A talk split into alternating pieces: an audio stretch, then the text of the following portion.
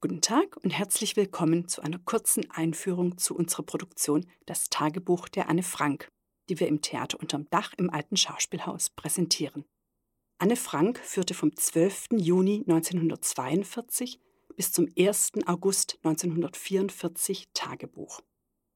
Diese inzwischen weltberühmten Aufschriebe sind die Grundlage für unser Einpersonenstück. Sie gelten als einer der bewegendsten Kommentare zum Krieg und seinen Auswirkungen auf die Menschen, die je geschrieben wurden. Die Produktion lässt uns an Anne Franks Leben und ihren Gedanken teilhaben und eignet sich für Jugendliche ebenso wie für Erwachsene. Anne wurde als Annelies Marie Frank in Frankfurt am Main geboren, wo sie ihre ersten vier Lebensjahre verbrachte. Ihr Vater Otto Frank entstammte einer großbürgerlichen jüdischen Familie und hatte 1925 die Fabrikantentochter Edith Holländer geheiratet. 1926 kam ihre erste Tochter Margot zur Welt, 1929 dann Anne.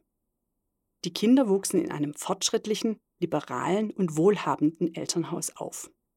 Doch die Zeiten wurden dunkler. Nach der Machtergreifung Adolf Hitlers entschied sich die Familie 1934, nach Amsterdam umzusiedeln. Die Niederlande galten als vermeintlich sicheres Land. Otto hatte bereits zuvor einige Zeit in Amsterdam gelebt, hatte Freunde und Bekannte in der Stadt und gründete nun dort eine Firma. Die Mitarbeiter, die er einstellte, sollten später die Rolle der Helfer übernehmen. Ohne sie wäre das Untertauchen für die Familie Frank nicht möglich gewesen, und jeder von diesen Helfern riskierte sein Leben, um die Franks zu schützen. Doch noch lebte Anne ein normales, unbeschwertes Leben. Sie galt als extrovertiertes Kind, hatte viele Freundinnen und war fröhlich, verspielt und stets zu Streichen aufgelegt. 1939 griff die deutsche Wehrmacht Polen an und der Zweite Weltkrieg begann. Neun Monate später fielen die Deutschen in den Niederlanden ein und besetzten das Land. Die Grenzen wurden dicht gemacht, die Franks saßen in Amsterdam fest. Die Situation wurde bald immer bedrohlicher. 1942 wurde auf der Wannsee-Konferenz die sogenannte Endlösung der Judenfrage besprochen und auch in den Niederlanden wurde der Judenstern eingeführt. Junge Jüdinnen und Juden wurden zu sogenannten Arbeitseinsätzen abkommandiert. Eine der ersten, die eine solche Aufforderung erhielt, war Annes ältere Schwester Margot. Doch ihr Vater hatte bereits Vorsorge getroffen. Gemeinsam mit seinem Teilhaber Hermann van Pelz hatte er im Hinterhaus seiner Firma für die beiden Familien ein Versteck eingerichtet und es mit Möbeln und Vorräten ausgestattet. Es lag im ersten und zweiten Stock des Gebäudes in der Prinzengracht 263, war durch eine versteckte Tür erreichbar und umfasste kaum 60 Quadratmeter, nämlich zwei kleine Zimmer für Herrn und Frau Frank und ihre Töchter, eine Toilette mit Waschbecken im zweiten Stock dann eine etwas größere Küche, die auch als Aufenthaltsraum genutzt wurde und Hermann und Auguste van Pelz als Schlafraum diente. Außerdem ein kleines fensterloses Kämmerchen, in dem ihr Sohn Peter schlief und schließlich ein Dachboden. Am 6. Juli 1942 taucht Familie Frank in diesem Versteck unter. Einige Tage später folgt Familie van Pels, die Anne in ihrem Tagebuch Familie van Daan nennt. Im November nehmen sie einen achten Mitbewohner auf, den Zahnarzt Dr. Fritz Pfeffer, den Anne im Tagebuch ungnädig den Namen Albert Dussel gibt. Die Versorgung der Untergetauchten übernahmen die Angestellten der Firma. Doch das Zusammenleben auf derart engem Raum war nicht einfach. Es gab zahlreiche Unstimmigkeiten und Zerwürfnisse innerhalb der acht Eingeschlossenen und es mussten strengste Vorsichtsmaßnahmen eingehalten werden, damit die Lagerarbeiter der Firma oder Kunden, Handwerker und sonstige auswärtige Besucher keinen Verdacht schöpften. Während der Geschäftszeiten durfte man nur auf Zehenspitzen gehen. Man musste leise reden und es war verboten, das Wasser laufen zu lassen oder die Toilettenspülung zu betätigen. Ohne körperliche Bewegung, ohne frische Luft, ohne Schule, ohne Freunde, ohne Freizeitaktivitäten mussten die 13-jährige Anne, der 15-jährige Peter und die 16-jährige Margot ihre Tage strukturieren. Außer Lesen und Lernen blieb ihnen nicht viel übrig. Anne jedoch fand für sich auch noch eine weitere Beschäftigung, das Schreiben. Wie die acht Eingeschlossenen ihr Leben bewältigten, welche Träume und Hoffnungen sie bewegten, mit welchen Ängsten und Sorgen sie zu kämpfen hatten, davon erzählt sie uns in ihrem Tagebuch. Sie hatte das Notizbuch mit rot-weiß kariertem Einband am 12. Juni 1942, ihrem 13. Geburtstag, von den Eltern geschenkt bekommen und am selben Tag ihren ersten Eintrag verfasst. Ich werde, hoffe ich, dir alles anvertrauen können, wie ich es noch bei niemandem gekonnt habe, und ich hoffe, du wirst mir eine große Stütze sein. Während der nächsten Wochen und Monate wurde das Tagebuch zu einer fiktiven Freundin, der sie den Namen Kitty gab. Ihr vertraute sie alles an, denn sie muss unter der Reduzierung ihrer Kontakte und dem Zurückgeworfensein auf sich selbst oft sehr gelitten haben. Sie kam sich einsam vor, unverstanden und zurückgesetzt. Es gab Streitereien mit ihrer Mutter, Auseinandersetzungen zwischen den Familien, auch mit dem achten Mitbewohner Dussel kam Anne nicht gut aus. All dies vertraute sie ihrem Tagebuch an. Auch die Liebesgeschichte mit Peter van Pelz. Das Schreiben war wichtig für sie, überlebenswichtig sogar, die einzige Möglichkeit, sich auszudrücken. Angesichts ihres jugendlichen Alters sind die Einträge von überraschender literarischer Qualität, ebenso wie die Geschichten und Märchen, die sie schrieb.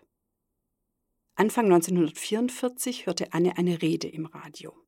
Ein niederländischer Minister rief dazu auf, Zeugnisse zu sammeln, die das Leiden des niederländischen Volkes während der Besatzungszeit dokumentierten, um sie nach Kriegsende öffentlich machen zu können, etwa auch Tagebücher. Anne, die längst beschlossen hatte, später als Schriftstellerin und Journalistin arbeiten zu wollen, begann daraufhin, ihr Tagebuch, das sie bisher rein privat geführt hatte, umzuarbeiten und auf eine mögliche Veröffentlichung hin durchzusehen. Sie strich Passagen weg, machte stilistische Verbesserungen und ergänzte viele neue Gedanken. Daneben jedoch führte sie auch ihr privates Tagebuch weiter. Am 1. August 1944 schrieb sie ihren letzten Eintrag. Am 4. August wurden die Untergetauchten verhaftet.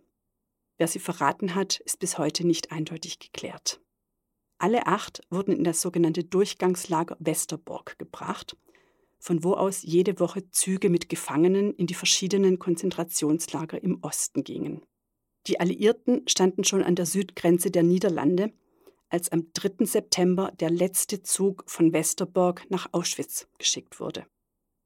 An Bord alle acht Untergetauchten. Hermann van Pelz wird bald darauf in der Gaskammer ermordet. Das genaue Todesdatum seiner Frau Auguste ist unbekannt, Sie starb während des Weitertransports nach Theresienstadt im April 1945. Ihr Sohn Peter überlebt zwar den Todesmarsch ins KZ Mauthausen, stirbt dort aber im Mai 1945, drei Tage vor Kriegsende. Fritz Pfeffer stirbt im Dezember 1944 im KZ Neuengamme bei Hamburg. Edith Frank im Januar 1945 in Auschwitz. Margot und Anne wurden zuvor von Auschwitz ins KZ Bergen-Belsen gebracht. Dort sterben sie im Februar 1945 vermutlich an Typhus und liegen in einem der Massengräber verscharrt. Anne wurde nur 15 Jahre alt. Ihr Vater Otto Frank überlebte den Holocaust als einziger. Er wurde am 27. Januar 1945 von der Roten Armee befreit. Er kehrte in die Niederlande zurück wo ihm Miep Gies, eine der Helferinnen, schließlich eines Tagebuch übergab, das ihn nach der Verhaftung der Familie aus dem Hinterhaus gerettet hatte. Von nun an lebte er dafür, dass die Erinnerung an seine Töchter und die anderthalb Millionen jüdischer Kinder, die unter der NS-Diktatur ihr Leben lassen mussten, nicht verblasste. 1947 brachte er das Tagebuch unter dem Titel Das Hinterhaus erstmals in den Niederlanden heraus. 1950 erschien es in Deutschland und trat danach seinen Siegeszug um die ganze Welt an. Das Tagebuch der Anne Frank wurde zu einem der wichtigsten und meistgelesenen Texte des 20. Jahrhunderts. Annes Geschichte steht exemplarisch für alle Menschen, die unter dem verbrecherischen NS-Regime Opfer von brutalster Verfolgung wurden. In über 70 Sprachen übersetzt und in Millionenauflage erschienen, fasziniert es bis heute seine Leserinnen und Leser. Es bietet einerseits einen direkten Zugang zur Geschichte des Nationalsozialismus, Zugleich ist es als Dokument gegen Antisemitismus und Diskriminierung auch auf die Gegenwart bezogen von großer Bedeutung. Somit ist es nicht nur ein wichtiger Teil der Erinnerungskultur, sondern von höchster Aktualität. An den Schauspielbühnen setzen die junge Regisseurin Lena Roth, die auch die Textfassung erstellte, und Sabine Seudan in der Rolle der Anne das Schicksal der jungen Jüdin behutsam für die Bühne um. Gespielt wird im historischen Oval des Theaters unterm Dach im alten Schauspielhaus, das mit seinen nur knapp 30 Plätzen einen intimen und passenden Rahmen für das eindringliche Kammerspiel gibt. Die Vorstellungen dauern eineinviertel Stunden und eignen sich für Jugendliche ab ca. 14 Jahren ebenso wie für Erwachsene. Neben den regulären Abendvorstellungen gibt es Aufführungen vormittags um 11 Uhr, die von Schulklassen gebucht werden können. Wir freuen uns auf Ihren Besuch.